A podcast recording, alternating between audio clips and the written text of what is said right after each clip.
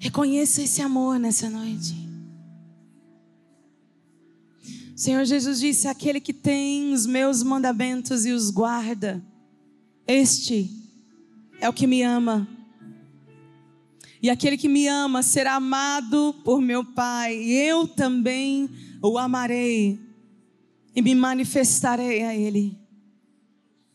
Existe uma manifestação da presença de Deus disponível para aquele que escolhe caminhar em obediência. Obediência, não rituais. Obediência. Assim como Jesus, o servo fiel Jesus, aprendeu a obediência por aquilo que sofreu e escolheu se esvaziar de si mesmo. Isaías capítulo 6 nos mostra uma cena tão tremenda. E uma cena da glória de Deus. Isaías, ele tem uma experiência tão tremenda depois que um rei chamado Uzias, e fala-se que Uzias era parente de Isaías. O rei Uzias faleceu. E Uzias era Uzias foi um cara formidável em Israel. E a Bíblia nos conta que Uzias foi um rei que fez Israel prosperar. Ele era absolutamente criativo, um cara absolutamente brilhante. A Bíblia nos fala que ele fortaleceu as forças armadas, fortaleceu as defesas de Israel. Foi alguém com quem Deus pôde contar para fortalecer o seu povo, para criar armas que não existiam, para fortalecer os exércitos de Israel de uma forma tão grande. E a Bíblia diz também que enquanto Isaías, aliás, enquanto Uzias andou com Deus, Deus o fez prosperar. enquanto ele andou com Deus, Deus o fez prosperar.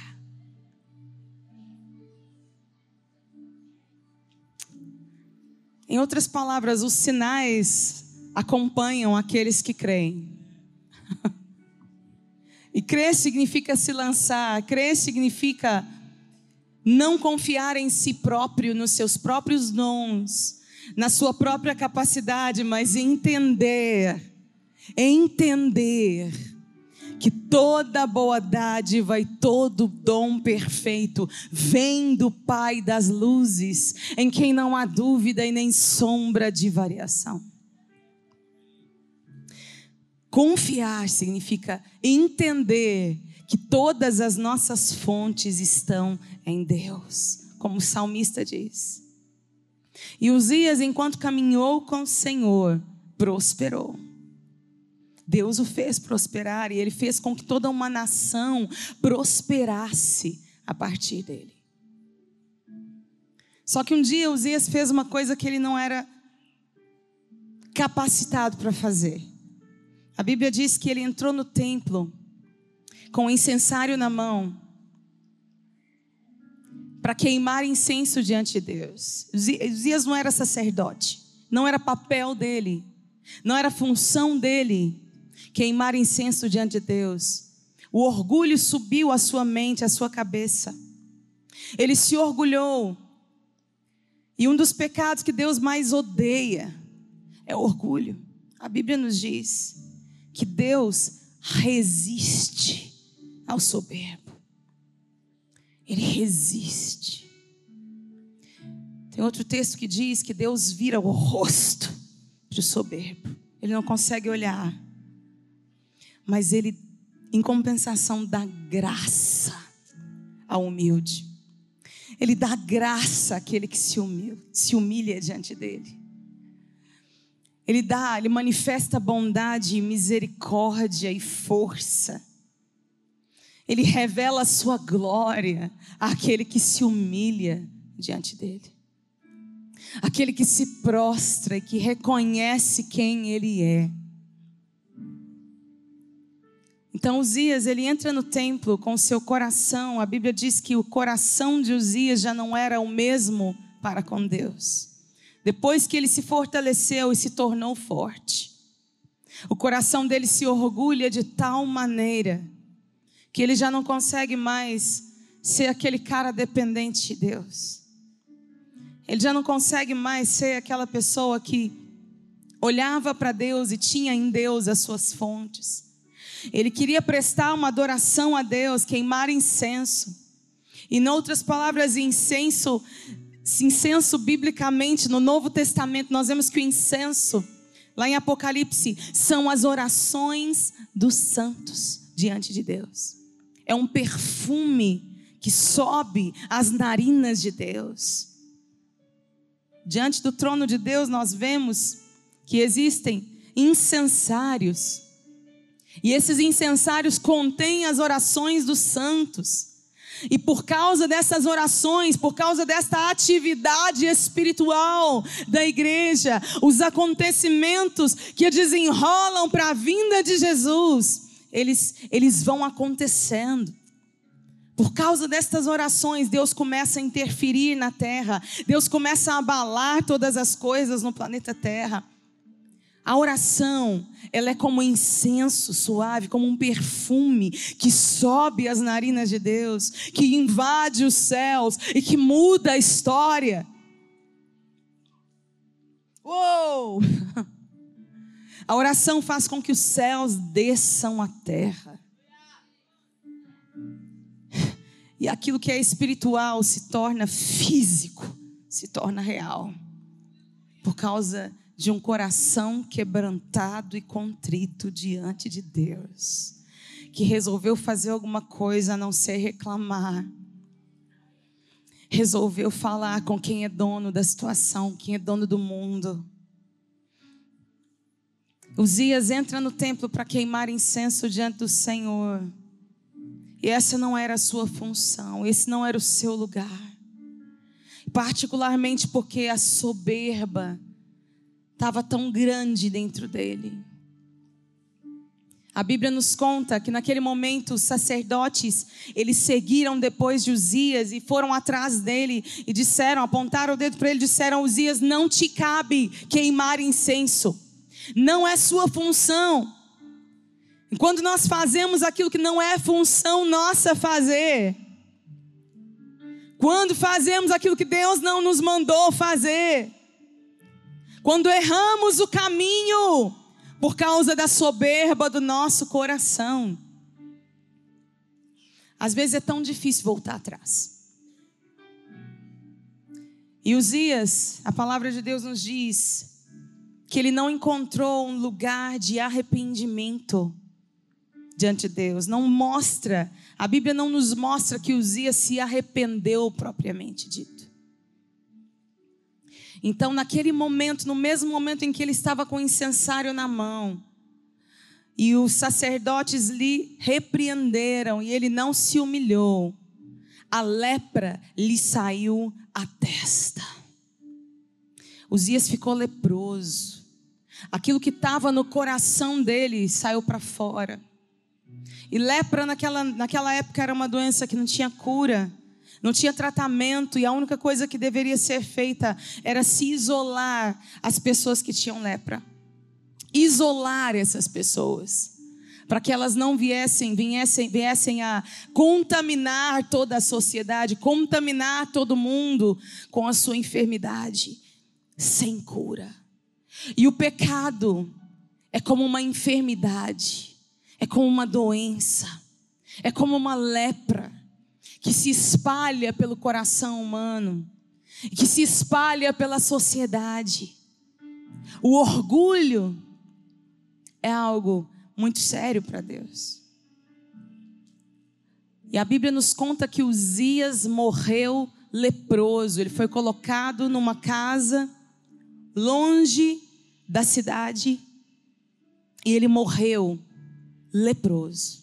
O seu filho reinou no seu lugar. E em Isaías, interessante que em Isaías capítulo 6, a Bíblia nos fala, no ano em que morreu o rei Uzias. Isaías está contando, no ano em que morreu o rei Uzias, eu vi o Senhor. No ano em que morreu o rei Uzias, o homem que se orgulhou diante de Deus, o homem cuja lepra saiu à testa e ficou à mostra para vergonha de uma nação ter um rei leproso.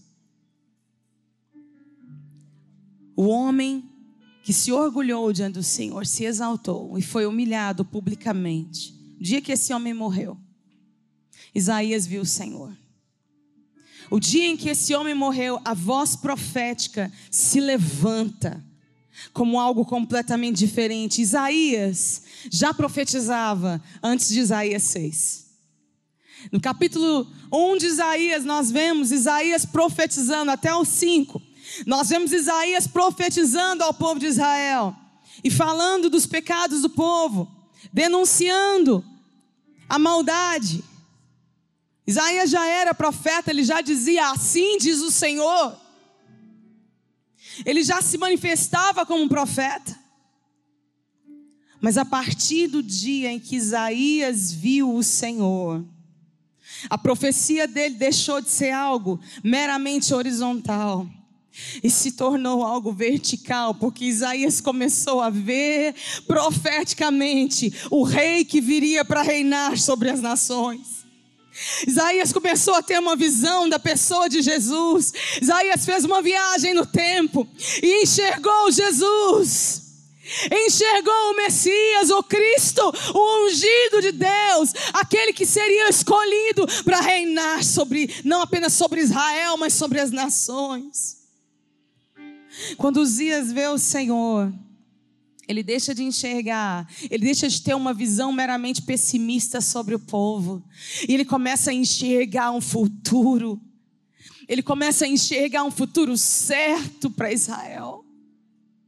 E o futuro se chamava Jesus, o Cristo, o Filho de Deus, o ungido, o homem de dores que sabe o que é padecer Isaías começa a apontar para Jesus, a ver, a ter insights de quem seria este homem que reinaria sobre Israel e reinaria sobre a terra.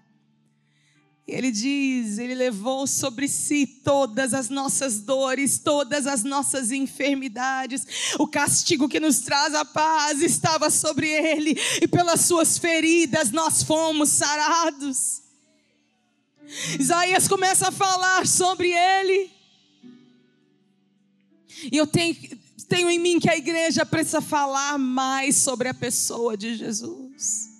Precisa conhecer mais, precisamos nos empenhar mais para conhecer este homem, Jesus, o Cristo, o Filho de Deus, que reinará sobre a terra. A primeira coisa que Isaías vê ele diz: Eu vi o Senhor, assentado sobre um alto e sublime trono, e as abas das suas vestes enchiam o templo. Diante dele, serafins, os anjos, todo o tempo, dizem: Santo, Santo, Santo é o Senhor Deus Todo-Poderoso, toda a terra está cheia da sua glória. Isaías viu a terra cheia da glória de Deus. Ele não enxergava mais meramente os pecados das pessoas, mas ele vê profeticamente o futuro da humanidade, toda a terra transformada pela glória de Deus. Toda a terra está cheia da sua glória. Aleluia! Quando nós vemos a terra cheia da glória do Senhor, a nossa vida deixa de ser uma vidinha medíocre, onde você se levanta na segunda-feira de maneira monótona e chata, toma seu banho ou não, veste a sua roupa, vai para o seu trabalho, para viver mais um dia de monotonia na sua vida. A sua vida começa a ter um propósito propósito e você começa a entender que os lugares onde você vai não são por acaso, mas são campos missionários. Assim como Isaías respondeu ao chamado do Senhor naquele momento. Depois que os seus lábios foram purificados, aliás, Isaías teve a consciência do seu pecado diante da glória de Deus. Ele disse: "Ai de mim que sou que vou perecendo, porque os meus olhos viram o rei. Eu sou um homem de lábios impuros que moro no meio de um povo de impuros lábios, e os meus olhos viram o rei." Naquele momento, um anjo toma de uma brasa do altar, toca nos lábios de Isaías. E o Senhor pergunta: Quem irá por mim? A quem enviarei? Isaías então pode responder: Envia-me a mim, eis-me aqui, Senhor, eu estou aqui, envia a mim, Senhor. Só é possível responder a um chamado de Deus nesta geração quando nós temos uma visão de quem Deus é. Quando temos uma visão da Sua presença e do futuro da humanidade em Jesus. Jesus, o Cristo, o Filho de Deus, não é só uma história que os nossos bisavós contaram para os nossos avós, que contaram para os nossos pais, que contaram para nós. Jesus Cristo está vivo ele está vivo, ele venceu a morte, ele está agora mesmo assentado à direita de Deus, o Pai intercedendo por mim, por você, orando por você agora mesmo. Ele sabe o seu nome e ele está falando o seu nome diante do Pai. Adriana, Felipe, José, Maria, Carlos, Mariana, Pai, olha para eles. Olha para eles, vem com teu, tua misericórdia, vem com a tua graça. Ajuda-os, abre os olhos espirituais deles, abre o coração deles para que eles me vejam, para que eles te conheçam, Pai. Jesus está vivo. E a Bíblia nos diz, nos diz que em breve os céus se abrirão e do mesmo jeito em que o viram subir com as nuvens, ele vai descer sobre a terra.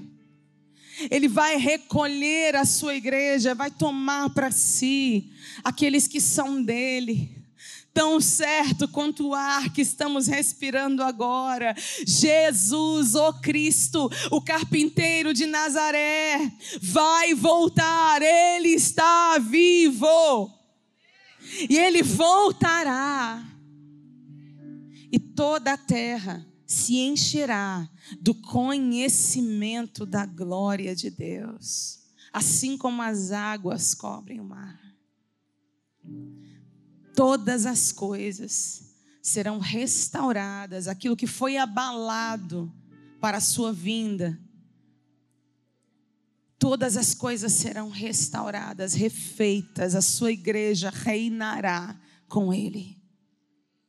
Quando nós temos uma visão deste futuro, nós não conseguimos viver de maneira casual. Eu vou lá para a igreja hoje para ver qual é. Eu vou para a igreja hoje para ver quem vai pregar, para ver quem vai cantar, que música vão cantar hoje, será? O que será que o pregador da noite vai dizer? Vou lá, não tenho mais nada para fazer. A partir do momento que nós temos uma visão deste futuro em Deus, nós não conseguimos mais viver de maneira casual. Não conseguimos mais viver por acaso, viver de qualquer maneira. Nós precisamos ser cooperadores. A gente sente uma necessidade de sermos cooperadores de Deus naquilo que Ele está fazendo no planeta Terra. Eu apenas vou ler esse texto, Efésios capítulo 1.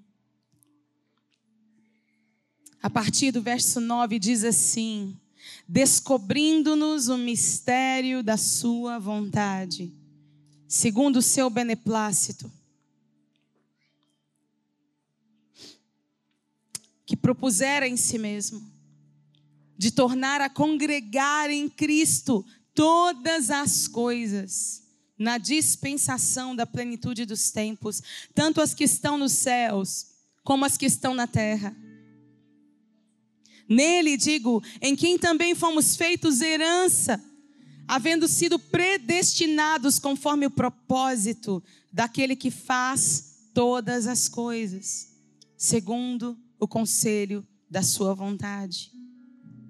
Com o fim de sermos para o louvor da sua glória, nós os que primeiro esperamos em Cristo, em quem também vós estáis, depois de ouvir, que ouvistes a palavra da verdade, o evangelho da vossa salvação, e tendo nele também crido, fostes selados com o Espírito Santo da promessa, o qual é o penhor da nossa herança, para a redenção da possessão adquirida, para o louvor da sua glória. Aqui, Paulo nos fala sobre o destino em Cristo. Todas as coisas nos céus. Deus nos revelou um segredo. Deus revelou um mistério para a sua igreja. O que todas as coisas nos céus, todos os anjos, todos os demônios, todas as coisas, tudo que foi criado,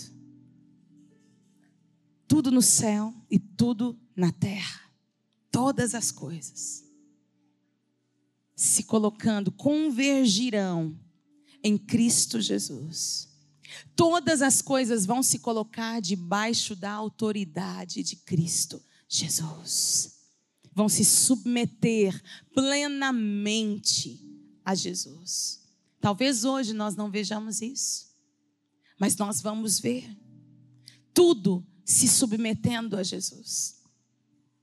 A Bíblia nos diz, Hebreus capítulo 12, que todas as coisas que são abaláveis serão abaladas, para que aquilo que é eterno venha para que aquilo que é permanente seja estabelecido, ou seja, o reino de Deus. Esse reino, meu irmão e minha irmã, não é algo é, é, meramente simbólico. Ah, é um símbolo para falar da igreja. Não, é um reino literal. Nós vamos ver este reino descer sobre a terra.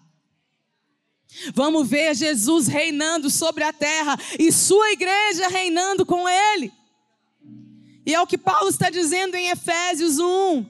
No final desse capítulo, ele vai dizer que a igreja é a plenitude de Cristo Jesus. A igreja, ela é como se fosse, ela é o corpo de Cristo. O cabeça. Ela é a plenitude daquele que enche tudo em todas as coisas, daquele que faz, que sustenta todas as coisas com a palavra do seu poder. Eu e você, igreja do Senhor Jesus, nós somos parte dele.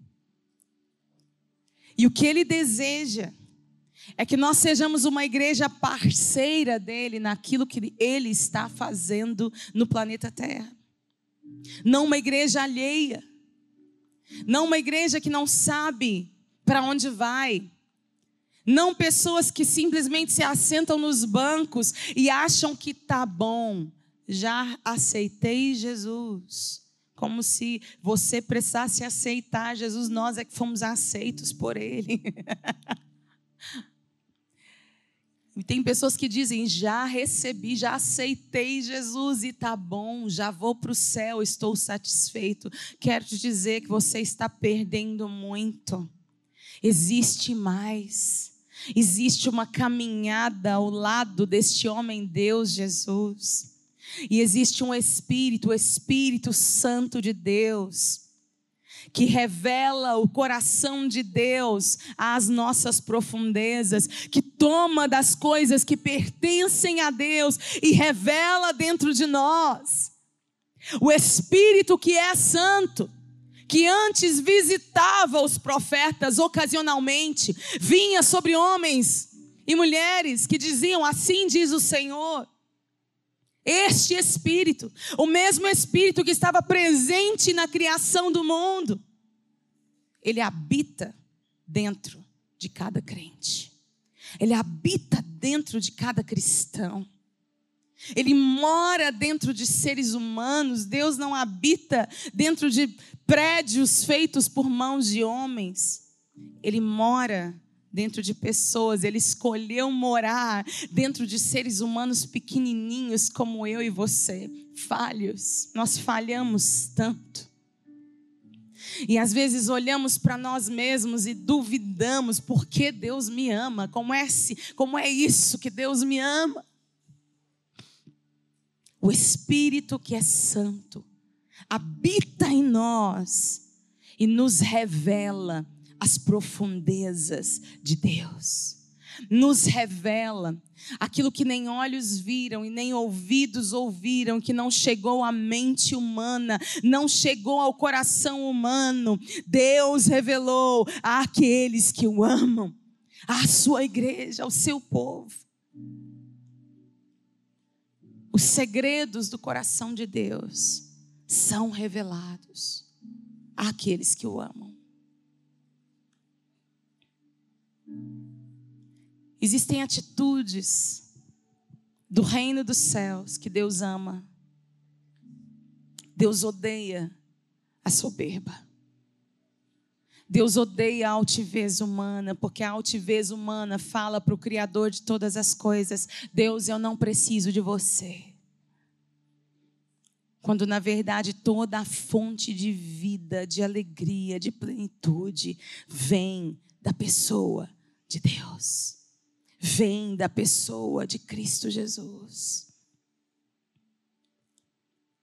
E muitas vezes nós nos orgulhamos dos nossos feitos, nos orgulhamos tanto dos nossos dons, de quem somos. E Deus começa a tratar, Deus trata esse pecado na sua igreja de uma forma tão séria. Deus resiste. Assim como ele meio que colocou a mão no peito de Uzias e o resistiu. No momento em que ele ia fazer algo, em que ele queria realizar algo ele mesmo, Deus o resistiu. Deus resiste aquele que se levanta, a toda altivez que se levanta contra ele. Mas ele dá graça ao que se humilha.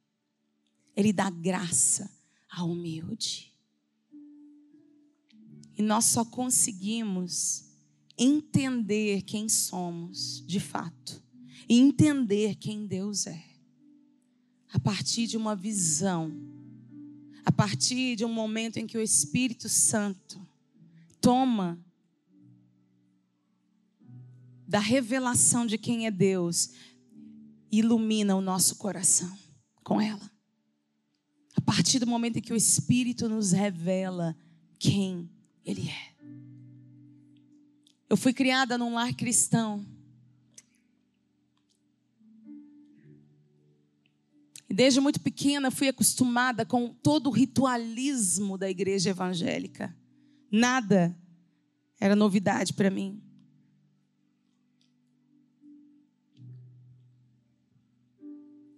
Eu vim de uma história tão machucada pelo racismo, pela religiosidade de pessoas que manifestaram Deus de uma forma tão torta para mim. E ao mesmo tempo, Deus me guardou de alguns aspectos do mundo, da, das vivências do mundo, das coisas é, deste século. Enfim, eu, eu, eu vivi ao mesmo tempo a luta interior de ser quem eu era. Mas Deus me guardou ao mesmo tempo de tantas outras coisas. E eu sou grata ao Senhor por aquilo que Ele fez no meu coração no decorrer dos anos. Chegou um ponto na minha vida em que eu Sabia que Deus me amava, mas eu não entendia o amor de Deus. Eu não entendia o amor de Deus por mim, eu não sentia. Eu sabia que era o caminho, Eu sabia que o caminho Jesus era o caminho certo a ser seguido, mas eu não tinha uma revelação do amor de Deus dentro de mim. E quando nós não temos uma revelação do amor de Deus, qualquer coisa tá bom. Qualquer coisa é qualquer coisa.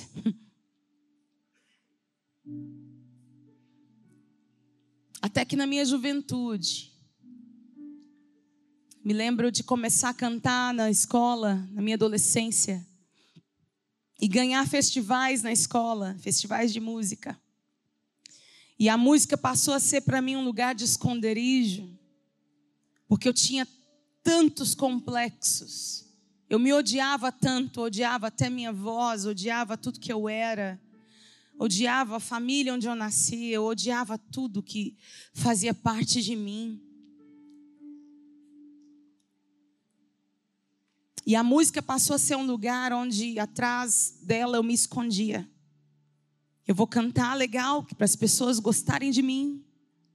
E é isso. E eu tinha sonhos em relação à música. Eu tinha projetos em relação à música. Eu comecei a me aliar com pessoas que lidavam com música dentro da igreja. Aos 16, eu comecei a ministrar louvor dentro da igreja. Minha irmã era líder de um dos grupos da igreja que nós fazemos parte, Lagoinha. Comecei a liderar louvor. Mas as músicas, elas, elas batiam em mim, e toda vez que eu cantava, eu lembro que eu chorava tanto. E as músicas, elas entravam dentro de mim, mas não saíam, eu não conseguia ministrar. Porque dentro de mim tinha um emaranhado tão grande de lutas, de dores, que eu precisava ser liberta dessas dores, precisava ser livre dessas coisas dentro de mim, dessas questões que me sufocavam a alma. E certo dia Deus como que revelou o meu coração para uma pessoa. E essa pessoa me viu como ninguém me via. As pessoas viam a menina que estava em cima da plataforma, que cantava. Mas essa pessoa me viu como ninguém me via. E ela disse: Olha, Deus tem algo para você, mas Ele quer tirar você desse buraco que você está. Ele quer tirar você dessa, desse emaranhado emocional que você anda, dessa insegurança tão grande. E ali começou um processo de Deus no meu coração tão tremendo. E lá pelos anos 2000, final dos anos 90, início de 2000, Belo Horizonte começou a viver um grande mover do Espírito. Eu me lembro de cultos absolutamente regados pela presença de Deus, onde a gente entrava pela porta e era constrangido por uma glória e uma presença tão grande, tão, tão grande, tão tremenda. E lembro de chegar na igreja de Lagoinha certa dia e sentir aquele peso de glória da manifestação de Deus naquele lugar tão grande. Que a única reação que eu tive foi deitar no meio do corredor da igreja lá atrás, de cara no chão e sem conseguir me levantar, eu fiquei durante tempos ali, acho que talvez o culto todo. E muitos e muitas e muitas reuniões aconteceram assim. E a glória do Senhor era algo tão tremenda naqueles tempos. E Deus começou um processo em mim de desconstrução. Assim como ele fez com Isaías, que viu o Senhor e porque viu o Senhor, teve a sua palavra trocada teve as suas ênfases trocadas, teve os seus sonhos e projetos trocados. Deus fez comigo. Deus fez comigo, Deus desconstruiu tudo que eu sonhava, tudo que eu queria. Queria muito ser artista cristã. Queria gravar CD, queria ser reconhecida pela música. E de repente, na presença de Deus, quando a presença se manifesta, o que acontece é que ela nos desconstrói de tal forma. A gente perde as nossas razões. tudo aquilo que a gente coloca como obstáculo cai por terra. Tudo aquilo que a gente acha que pode esfregar na cara de Deus e se orgulhar, cai por terra e se torna absolutamente nada. Nada. E o que eu senti era que Deus não precisava dos meus dons, Deus não se impressionava com aquilo que eu sabia fazer. Deus não se impressionava e ao mesmo tempo ele não se horrorizava com as minhas com os meus pecados, ele não tinha vergonha de mim, ele me amava e ele queria me transformar.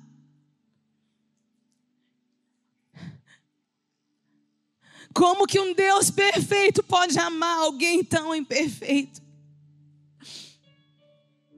Como que um Deus tão grande pode enxergar alguém tão pequeno, tão insignificante em si mesmo?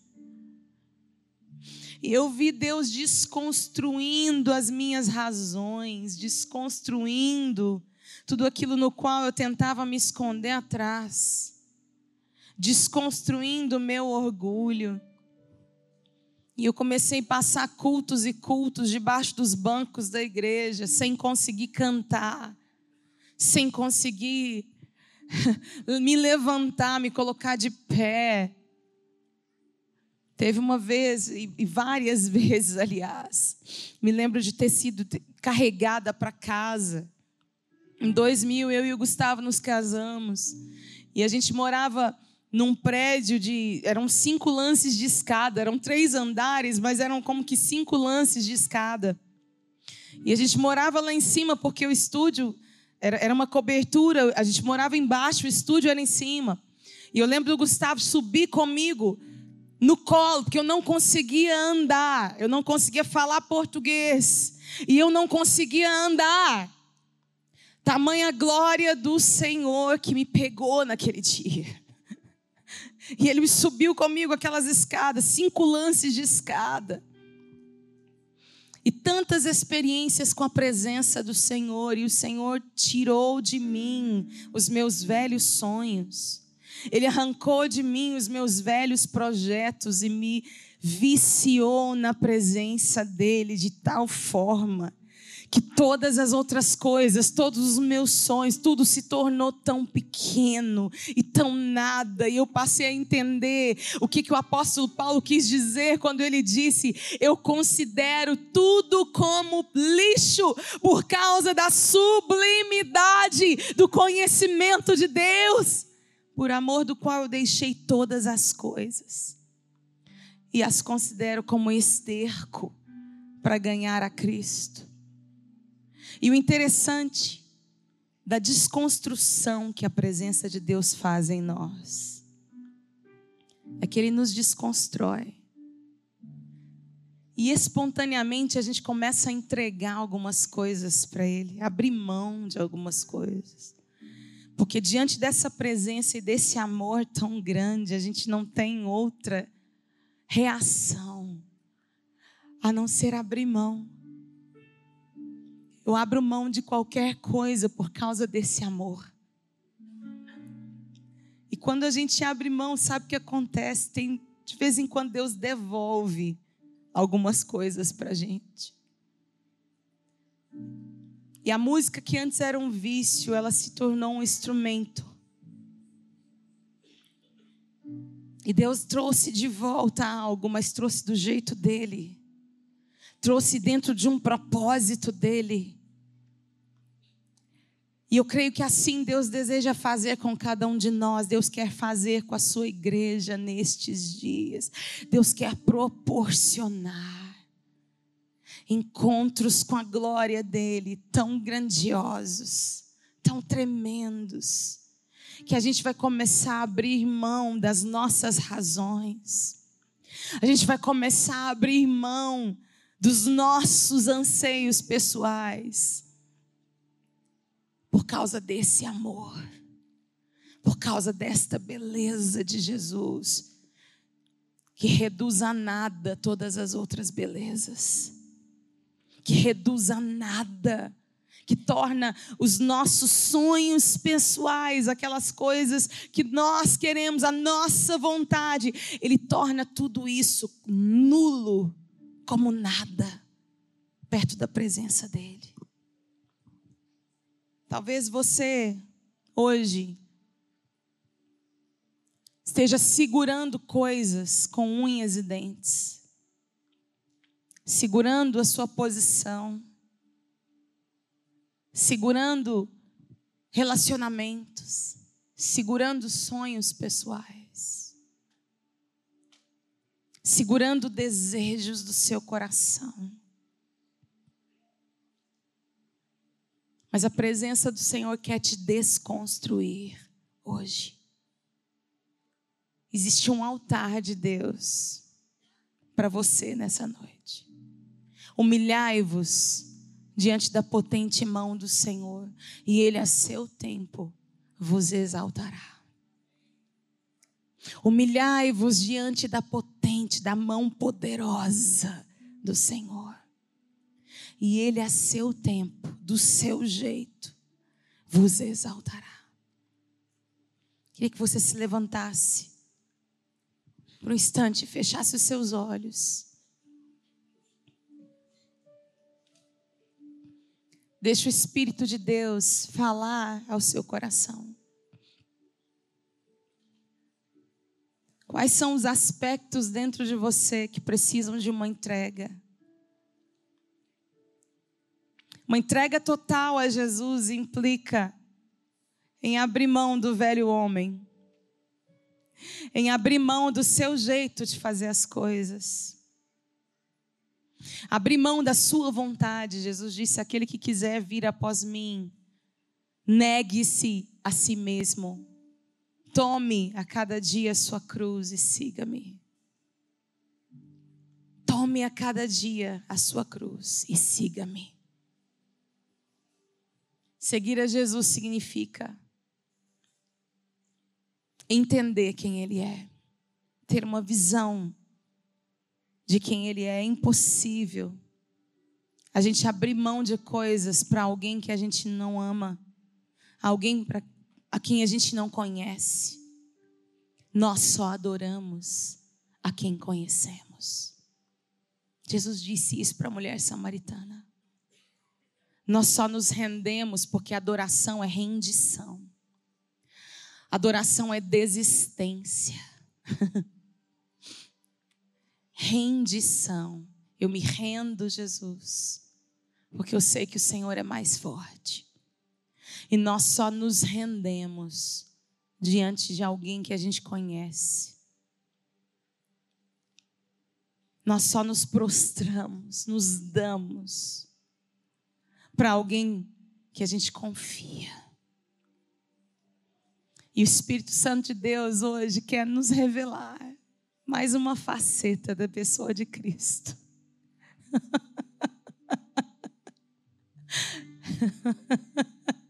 o Espírito de Deus está aqui. E Ele quer tanto você nessa noite. Ele deseja tanto te tirar do raso da religião, do raso dos costumes, dos usos, e te levar mais perto, te trazer para mais perto dele te trazer para esse lugar de rendição, te mostrar as coisas que hão de vir, como ele fez com João. Apocalipse, João tem uma visão, uma visão da glória do Senhor. E em certo ponto, ouve uma voz que diz: Suba aqui para cima.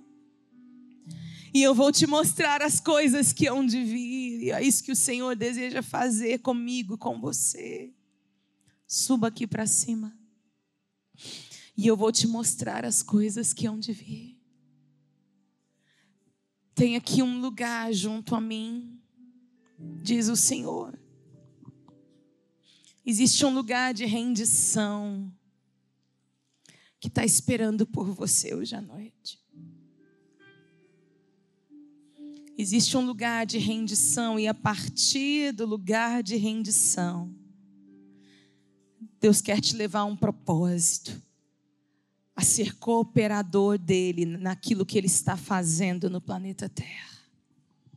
Meu amigo, minha amiga, você não é apenas um advogado, você não é apenas uma atendente, você não é apenas uma dona de casa, você é um missionário, onde quer que você esteja. O Senhor te chama hoje para esse lugar de rendição.